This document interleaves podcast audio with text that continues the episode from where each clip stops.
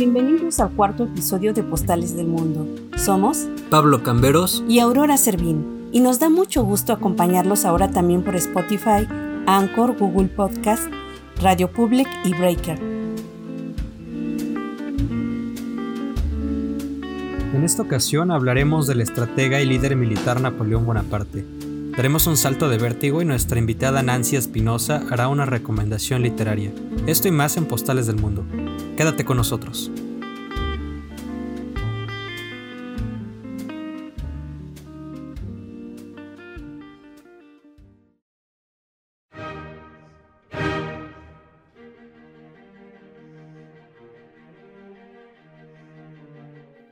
199 años de su muerte ocurrida el 5 de mayo de 1821, la figura de Napoleón Bonaparte sigue presente en la historia como el emperador que logró ganar gran parte de las batallas hasta que llegaron sus dos grandes derrotas, Leipzig y Waterloo. Nació en Ajaccio, en Córcega, una isla francesa que había sido territorio genovés el 15 de agosto de 1769.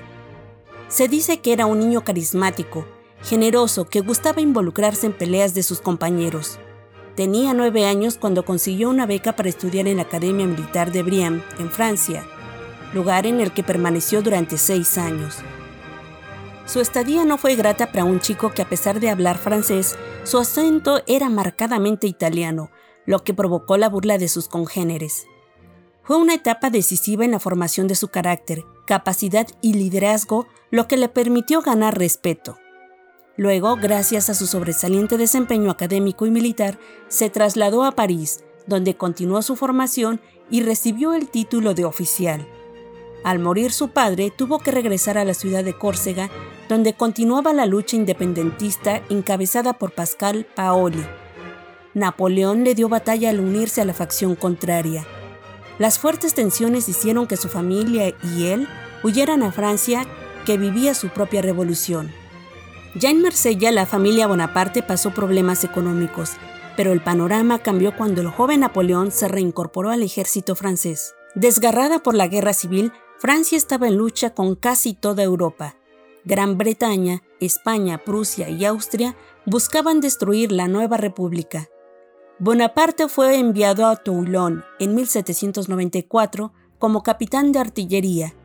Era una ciudad de 28.000 habitantes. La costa sur se había rebelado contra la República y cedió su puerto a los ingleses para realizar la defensa desde ahí. Napoleón de 24 años dio muestras de su gran capacidad de estratega militar. Sus soldados lograron apoderarse de los mandos en el puerto y bombardearon a la flota inglesa. Hizo caer a la ciudad. Resultó herido en la pierna por una bayoneta enemiga, pero los oficiales aristócratas huyeron del país, lo cual significó para Bonaparte su rápida promoción militar por su valentía en la batalla. En tan solo tres meses ascendió de capitán a brigadier. Sus campañas de guerra lo llevaron a conquistar gran parte del territorio europeo al grado de ser considerado un personaje polémico, héroe, tirano, revolucionario y genio. Napoleón puso orden en París, algo que parecía imposible para militares de mayor rango. Acabó con la revuelta promonárquica que deseaba tomar las Tullerías. En 1796 se casó con Josephine Beauharnais. Como los ingleses y austríacos seguían molestos con la ejecución de Luis XVI ocurrida en 1793, atacaron sin descanso a Francia con la finalidad de derrotarla e imponerle un nuevo rey. Napoleón avanzó por el norte de Italia y derrotó a los austriacos.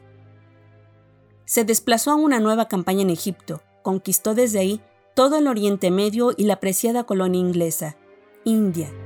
También fracasó en numerosas ocasiones, en la campaña de Egipto y Siria, a pesar de que descubrió la piedra de la Roseta, en la batalla de Trafalgar, en la batalla de Bailén y en la de Vitoria. A su regreso a Francia, ante los enfrentamientos entre monárquicos, jacobinos y moderados, la revolución se encontraba en peligro por lo que el 9 de noviembre de 1799 secuestró a la Asamblea con el apoyo del ejército y dio un golpe de Estado que es conocido como el 18 Brumario. Consiguió que los diputados franceses nombraran cónsules provisionales a Sillés, Roget Ducot y a él mismo, creando lo que se conoció como el triunvirato. Inmediatamente se preparó una reforma constitucional y aseguró el orden social del país, desterró a los jacobinos. Rápidamente creció su popularidad, lo que lo condujo a recibir el título de emperador de Francia el 2 de diciembre de 1804. Napoleón invitó al Papa Pío VII para que acudiera y dotara de prestigio al acto. Junto con su esposa Josephine, se dirigió a la Catedral de Notre Dame para ser coronado. Las calles engalanadas para la ocasión y un gran cortejo los acompañó. Ya en la catedral no fue el Papa el encargado de coronarlo, pues solo acudió como espectador. Napoleón sostuvo la corona y la ciñó a sí mismo. Se autoproclamó emperador de Francia. Después hizo lo propio en la cabeza de su esposa al arrodillarse ante él. De esta forma comenzó el primer imperio francés o imperio napoleónico que duró hasta 1815. Obsesionado con el poder, se divorció de Josephine para casarse con la archiduquesa de Austria, María Luisa, quien para 1811 dio a luz a su hijo Napoleón II. Durante esta época, el imperio francés alcanzó su máximo esplendor.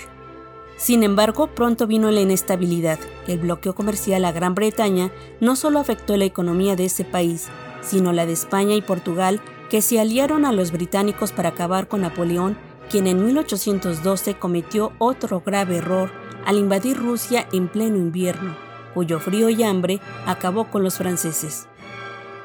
Europa continuaba con los ataques contra estos, y el emperador comenzó a perder batallas que lo debilitaron, por lo que terminó abdicando en 1814. Tras la derrota de los ejércitos napoleónicos y la firma del Tratado de París, las potencias vencedoras decidieron exiliar a Bonaparte a una pequeña isla del mar Mediterráneo. Se le transfirió a Elba, de la que sería nombrado príncipe soberano. Allí permaneció unos meses antes de regresar a Francia y recuperar el poder en 1815 intentó reconquistar su título y estableció su imperio de los 100 días. Sufrió su última derrota militar en Waterloo, en Bélgica, tras la cual se exilió nuevamente, en esta ocasión en la isla de Santa Elena, en el Océano Atlántico. Seis años más tarde murió el 5 de mayo de 1821. La autopsia practicada por siete médicos avaló oficialmente su deceso a causa de cáncer de estómago. No obstante, en 1840, cuando trasladaron sus restos a Francia, surgió la sospecha de que el emperador había sido envenenado con arsénico. Sus restos mortales fueron colocados en el majestuoso mausoleo en el complejo de los inválidos por iniciativa del rey francés Luis Felipe I.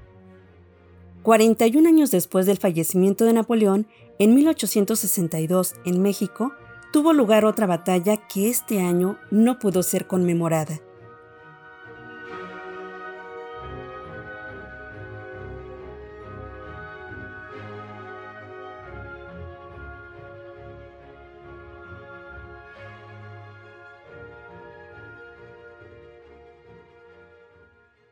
La representación de la Batalla de Puebla que se lleva a cabo cada año en San Juan de Aragón, en la Ciudad de México, tuvo que ser suspendida por la pandemia.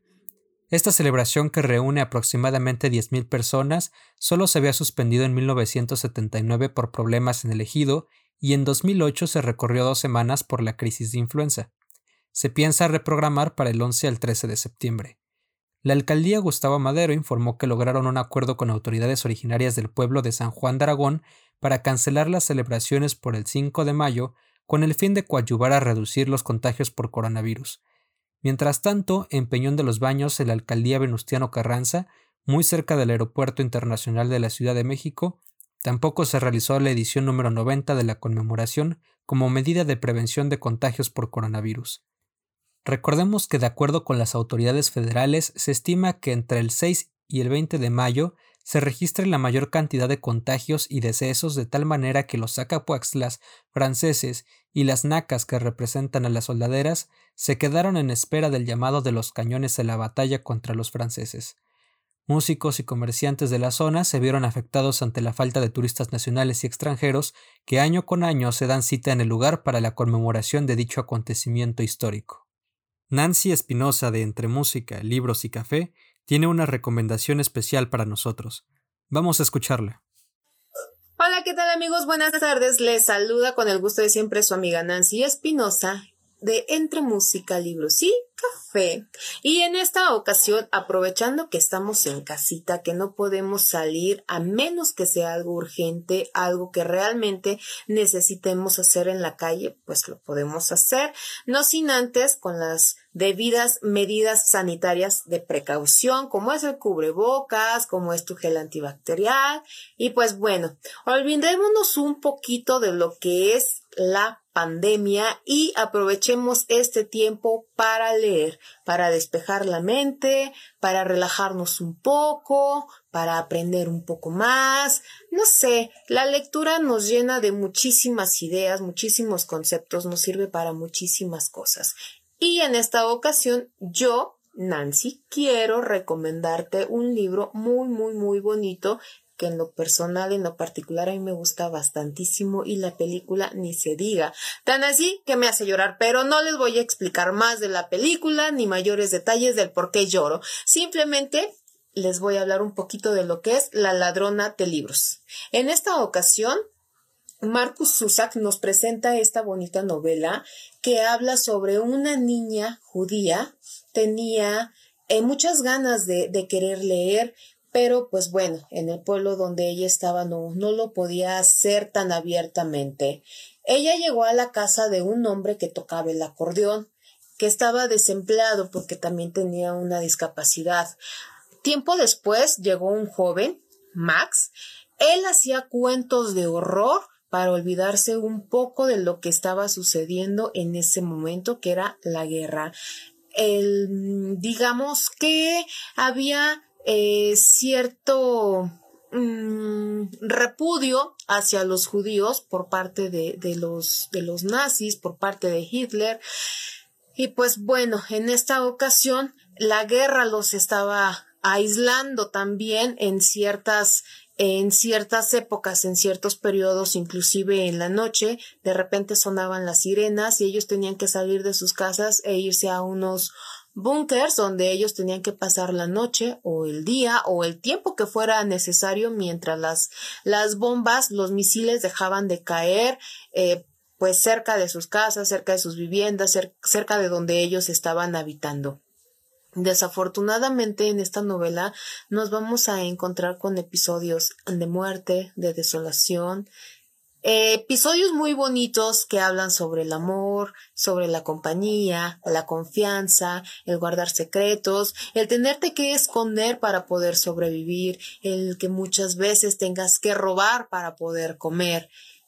La, la, ladrona de libros es una novela muy bonita, nos da muchos consejos, muchos aprendizajes, al igual que el niño de pijama rayas, pero en esta ocasión yo les recomiendo que lean La ladrona de libros.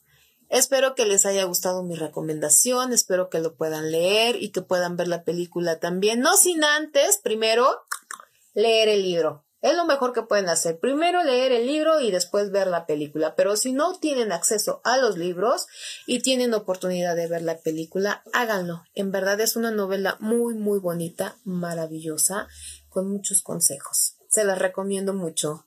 Nos vemos pronto. Yo soy Nancy Espinosa de Entre Música, Libros y café.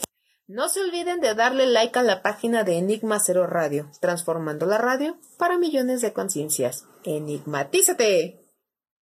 Viajemos ahora al siglo XVI para descubrir cómo es que Miguel Ángel Buonarroti de escultor tuvo que convertirse en pintor.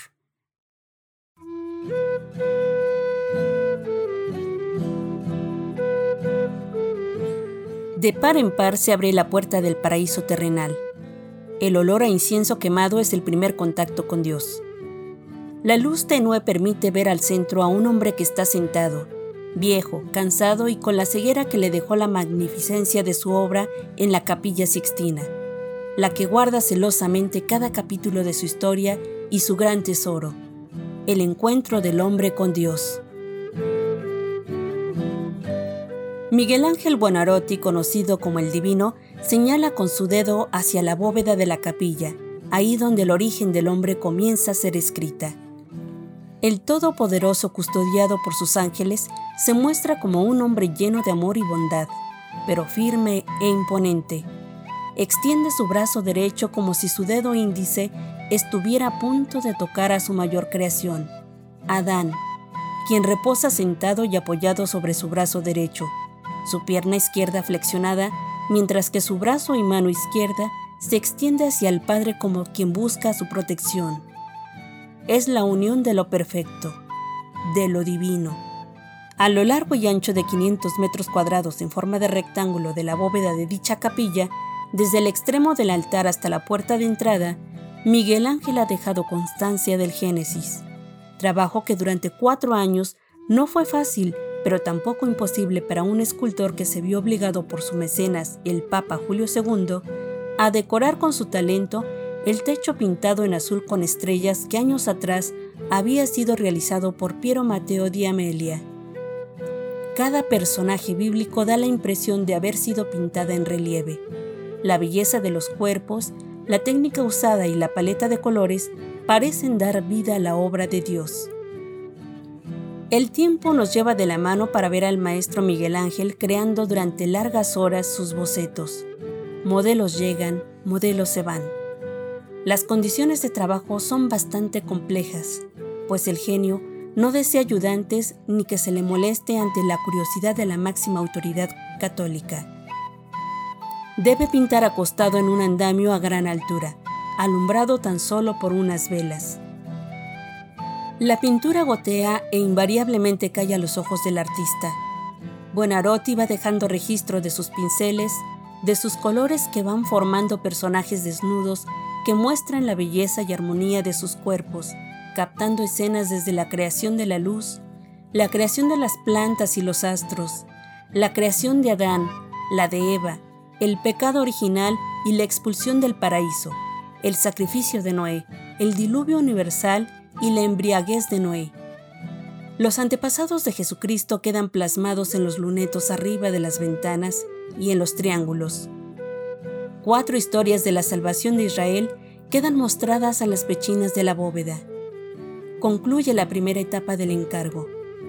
Abajo es custodiado por la Galería de los Papas y los frescos de artistas renacentistas. Perugino, Botticelli, Girlandio y Cosimo Rosselli. Pasajes dedicados a Cristo y a Moisés pintados en la década de 1480. El pontífice Julio II aprueba con admiración la obra que deberá dejar constancia del poder que tiene como cabeza de la Iglesia Católica, de su labor como pastor de ovejas perdidas que deben regresar a su rebaño. Así recordamos al escultor y pintor quien un 10 de mayo de 1508 firmó contrato para pintar la bóveda de la capilla Sixtina. Como diría el poeta Ludovico Ariosto, Miguel, más que mortal, ángel divino.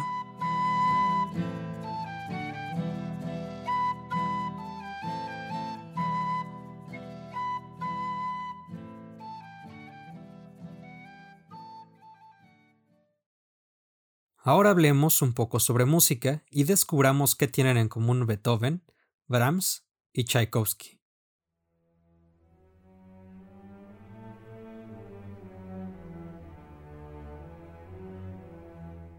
Nunca rompas el silencio si no es para mejorarlo, y el propio Beethoven rompió el silencio para mejorarlo. Considerada una de las más grandes obras maestras de la historia de la música, la novena sinfonía fue compuesta por Ludwig van Beethoven en 1823 para poner música a los versos de la Oda a la Alegría del poeta alemán Friedrich Schiller.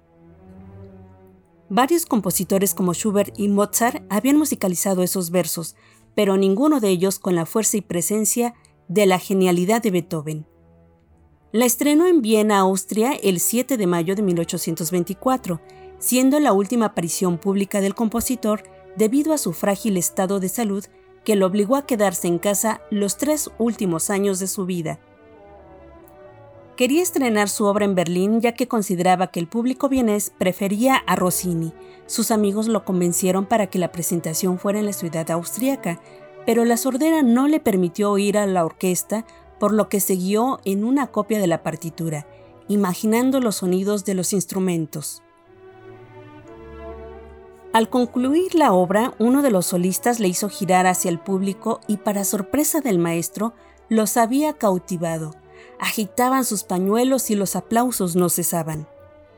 La fuerza de esta pieza la convirtió en 1985 en el himno de la Unión Europea y el 9 de noviembre de 1989 una gran orquesta conformada por músicos de Alemania del Este, Alemania del Oeste, Francia, Reino Unido, Rusia y Estados Unidos, dirigida por Herbert von Karajan, durante la caída del muro de Berlín, le dieron otro sentido a la novena sinfonía, pasando de una oda a la alegría a una oda de la libertad.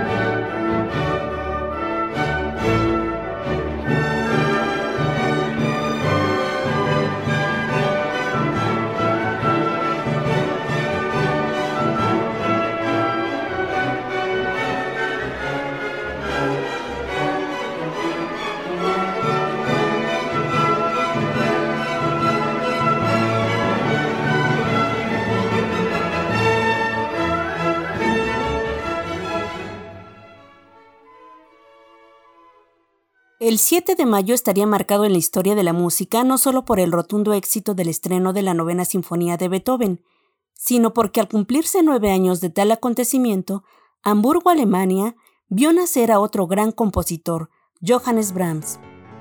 A él se deben las muy famosas danzas húngaras de las que destaca la danza húngara número 5, influenciado por Mozart, Joseph Haydn, pero sobre todo por Beethoven. Aprendió violín y violonchelo junto a su padre contrabajista callejero y de taberna, donde convivió con prostitutas quienes rápidamente se encariñaron con aquel niño bajito, delgado y de pelo rubio al hombro.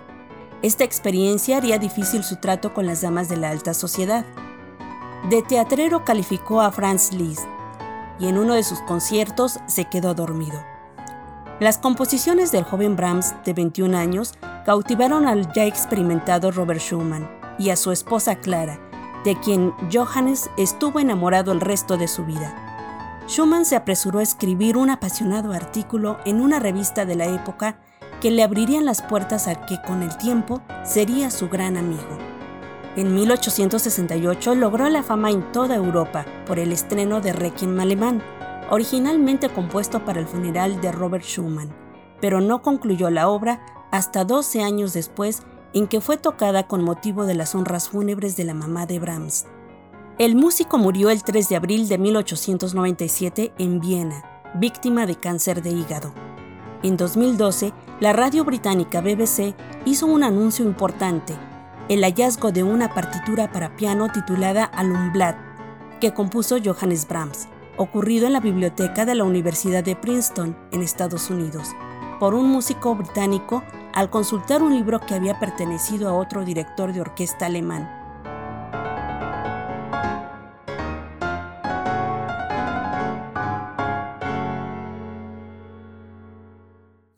Por azares del destino, otro gran compositor nació el 7 de mayo de 1840 en Botkins, Rusia, Tchaikovsky. Sus ballets han conquistado generaciones siendo obras reconocidas y famosas como El lago de los cisnes, El cascanueces, la Bella Durmiente o la Obertura 1812 o sus óperas La Dama de las Picas y Eugene Onegin y un amplio repertorio. Tchaikovsky es una de las figuras más emblemáticas de Rusia. Amante de la cultura, decidió estudiar música en el Conservatorio de San Petersburgo, yendo contra los deseos de sus padres, quienes deseaban para él una exitosa carrera como funcionario. Su vida estuvo caracterizada por la inseguridad en sí mismo y por periodos depresivos causados por las críticas y por su homosexualidad que ocultó con un matrimonio frustrado con Antonina Milukova. Estrenada en 1875, su obra El lago de los cisnes originalmente fue un fracaso, siendo reestrenada 20 años después con una nueva coreografía a cargo de Marius Petipa, logrando gran éxito. La notoriedad del compositor creció así como su agitada vida personal.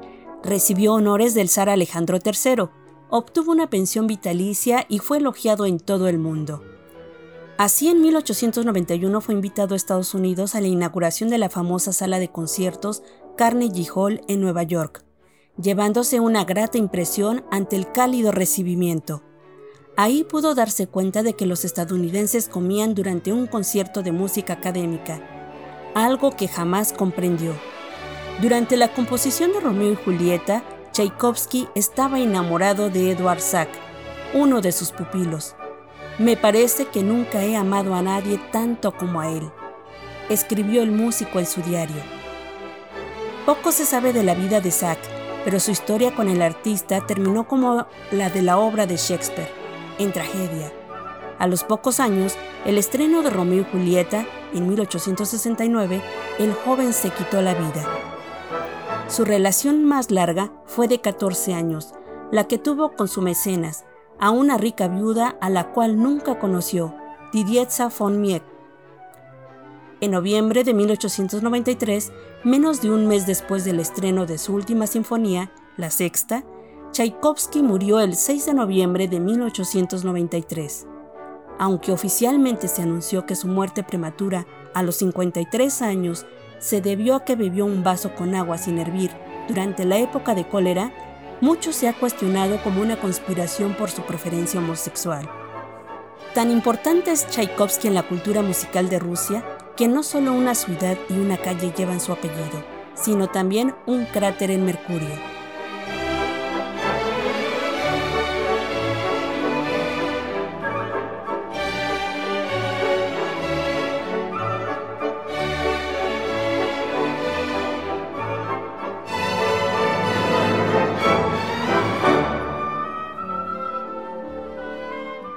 Regresemos a la Tierra para conmemorar a dos de los más grandes cineastas del siglo XX.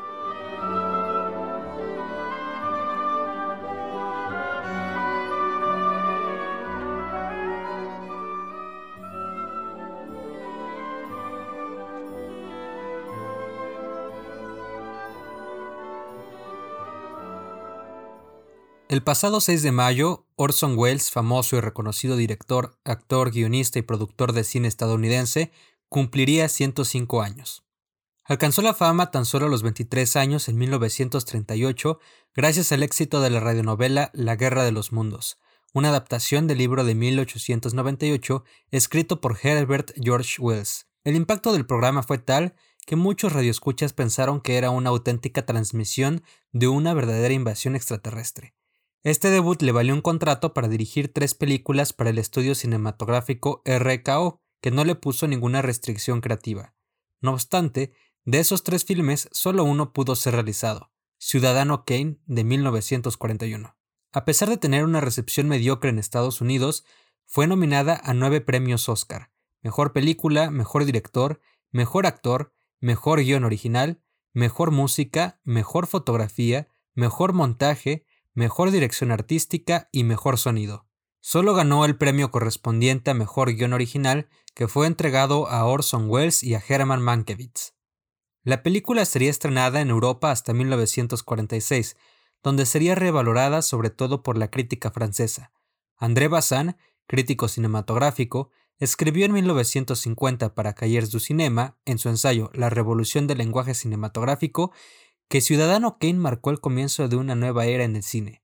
Y era cierto, Orson Welles, en estrecha colaboración con Herman Mankiewicz como guionista y Greg Toland como cinefotógrafo, había creado una película revolucionaria en su lenguaje narrativo y cinematográfico que llevaría al cine hacia nuevas fronteras expresivas. Por desgracia, al repentino éxito en su carrera le siguieron varios infortunios y obstáculos que lo obligaron a trasladarse a Europa donde trabajó como actor para financiar sus propias producciones. No obstante, también destacan en su filmografía las adaptaciones de Shakespeare, Macbeth de 1948 y Otelo de 1952. Otras de sus películas notables fueron La Dama de Shanghái de 1947, Touch of Evil de 1957 y El proceso de 1962, esta última basada en la novela homónima de Franz Kafka. Como dato curioso, Wells tuvo un romance entre 1938 y 1942 con la actriz mexicana Dolores del Río, que era 11 años mayor que él. Y precisamente Wells dijo haberla visto por primera vez a los 17 años en la película Ave del Paraíso, de King Vidor en 1932. A mediados de 1939, cuando Orson tenía 24 años, la conoció en la fiesta del empresario Jack Warner, cabeza de la Warner Brothers.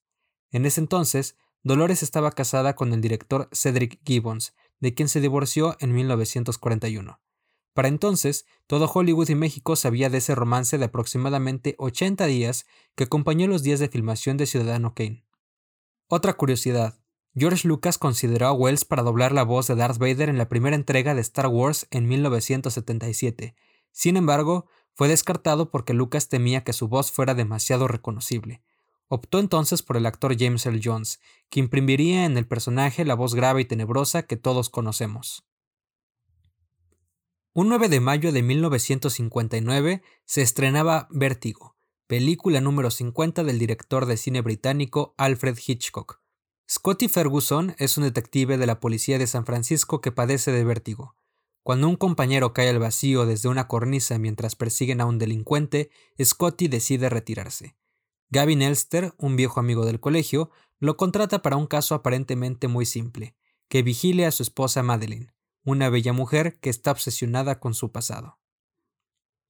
Considerada una de sus grandes obras maestras, es una espléndida película psicológica en la que Hitchcock demuestra su gran habilidad en el discurso cinematográfico, perfectamente complementado con las actuaciones de James Stewart y Kim Novak. Orson Welles la desestimó como una de las peores películas de Hitchcock, y tampoco ayudó a la reinterpretación de la película que el propio Hitchcock decidiera sacarla de circulación en 1973. Solo hasta 1983 Tres años después de la muerte del director, Vértigo pudo volver a exhibirse con libertad absoluta. En el libro El cine según Hitchcock del director francés François Truffaut se recopilan una serie de entrevistas que este último realizó a Hitchcock. Sobre Vértigo, Truffaut dijo: Todo ese aspecto erótico del film es apasionante. Hay en Vértigo cierta lentitud, un ritmo contemplativo que no se encuentra en sus otros films, a menudo construidos sobre la rapidez, la fulguración. La obra ha inspirado e influenciado a decenas de cineastas. Steven Spielberg, por ejemplo, usó y popularizó en Jaws, Tiburón, el famoso efecto vértigo diseñado por el propio Hitchcock con la importantísima colaboración del cinefotógrafo Robert Borks. Dicho efecto consiste en un juego óptico que da la ilusión de mareo e inestabilidad al espectador para expresar el estado anímico de alguno de los personajes. La película fue votada en 2012 por críticos de todo el mundo como la mejor película de la historia del cine en la encuesta de la revista Sight and Sound. Ciudadano Kane, la ópera prima de Orson Welles, pasó a un segundo lugar luego de décadas de consenso.